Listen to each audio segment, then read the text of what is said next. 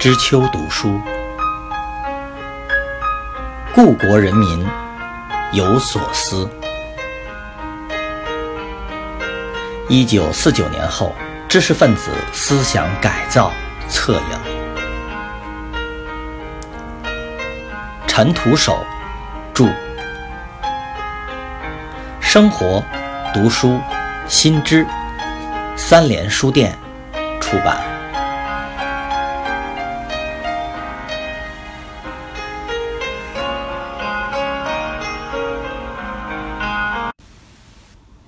文件中的王瑶。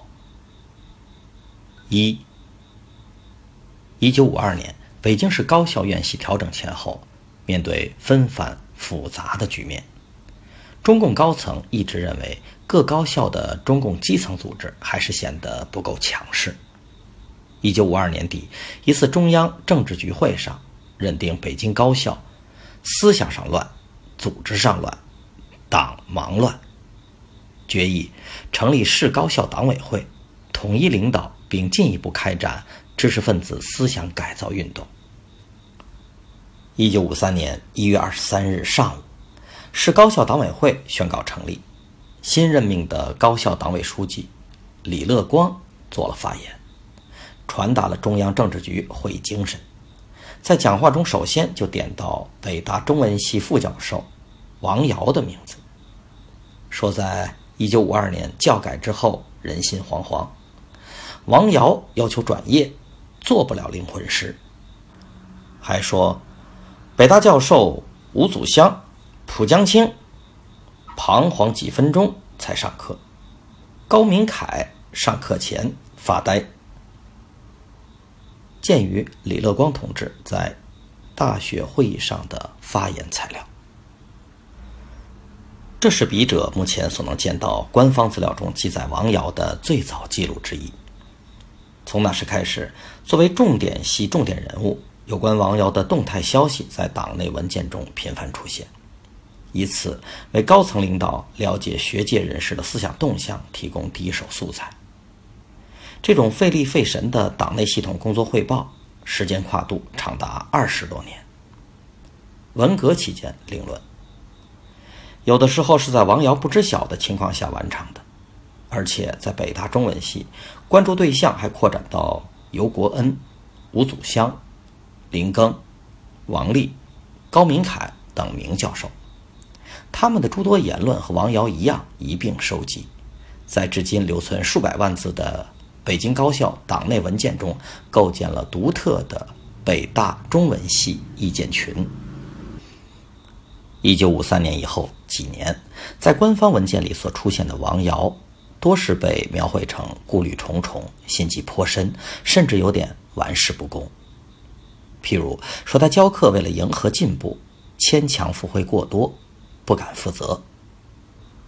他说：“我讲的课都是伟大作家的作品，引证伟大作家的批评，这样四平八稳，错了也是别人的。”用不着自己检讨。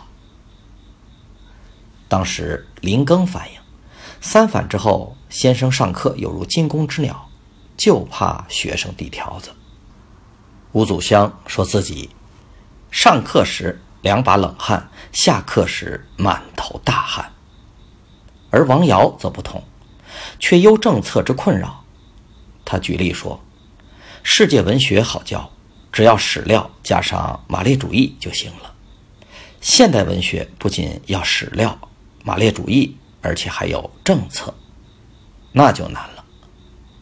他对茅盾、老舍、李广田等人作品有意见，但是不好批评，怕违反政策。鉴于一九五三年二月一日高校党委、北京大学教师情况。北大党委向上汇报说，由于教师工作紧张、精神负担重，他们的健康状况有转坏的趋向。如中文系教授吴祖湘、王瑶两人的肺病加重了。但对于身体一时之伤，王瑶倒不以为然，对新老教师之间的持续隔阂、斗争深表忧郁。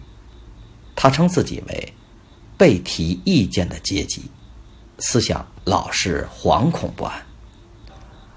一九五三年九月，北京高校党委在一份内部报告中也表示，在新老教师之间、师生之间、党员与非党行政干部之间的关系不正常，且有不少青年讲师、助教与老教授的关系相当恶劣。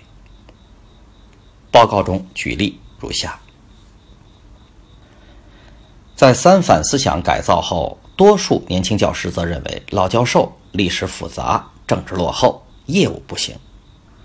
因之，在教学工作中，一遇到问题，总想用三反式老办法向他们进行批判和斗争，常常笼统的、轻率的指责、批评他们这里思想性不够，那里立场不稳，这是唯心论，那个是反马列主义。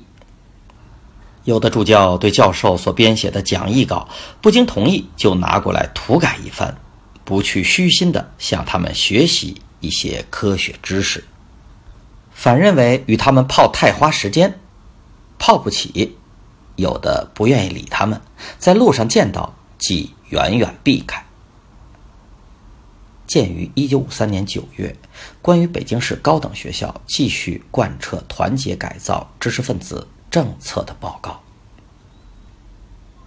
进步的青年教师认为。老教授的毛病根深蒂固，难于改造。即使改造过来，也是小脚放大脚，总不如天足好。北大党委张群玉在一九五三年四月十二日党团干部会议上归纳说：“党团员对旧知识分子政治上、业务上看不起，只看到其落后一面，认为这些人不过如此而已。”文科旧学文越多，对人民危害越大。年纪比较大的教员认为门前冷落，有个别教授为了联系群众，过节时到处找学生拜年。北大党委发现，中文系年轻党团员教师对旧教授一概否定排斥，因为觉得一接近会使人受毒。中文、历史两系的一些教授对此深为不满。带头闹情绪，找别扭，采取不合作的态度。校党委派人访问时，林庚说：“除于孝谦之外，与系中其他党团员还不能做到相谈时无戒心。”王瑶直接表态：“党员与我们相处不那么真心。”鉴于一九五三年五月，北京大学贯彻团结知识分子政策后各系情况，正是由于这种政治歧视带来的教学紧张，加上平心的不满，王瑶等中文系的一些教授对近邻稍显安静的北大文学研究所有一种别样的向往，私下里偶尔流露愿去那里从事研究。市高校党委从几个渠道得知这一细小的动向，马上敏感地向市委汇报此情况。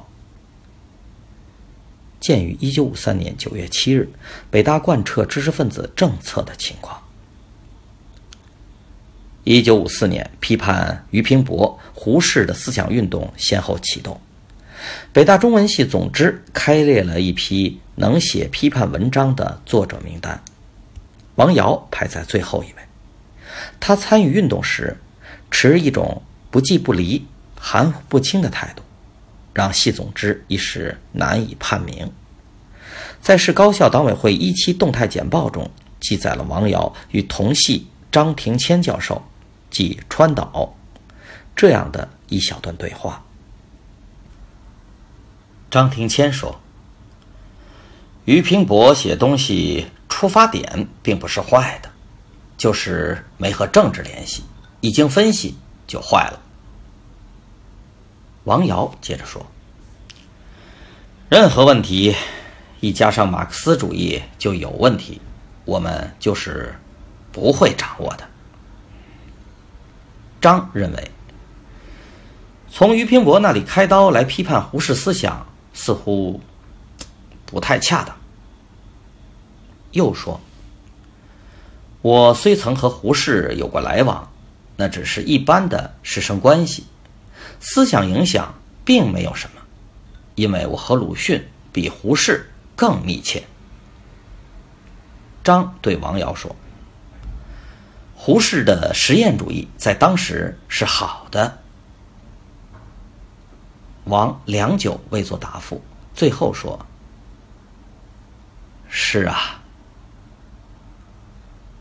鉴于一九五四年十二月八日北大中文系教授张庭谦、王瑶对学术讨论的一些反应。参与斗争运动往往需要界限分明，容不得一丝的犹豫。王瑶的表态多少显得摇摆不定，他对落后教授张庭谦无原则的附和，自然招致系总支的不满。王瑶对自己参与学术批判运动多少感到有些无奈和被迫。在一九五五年四月十日，民盟区委扩大会议上，他就坦率承认。我最初为了表明态度，所以不能不发言，很被动，可以说是被推上前线的。总感到在报纸上写文章没有价值，不如登在学报上能永垂不朽。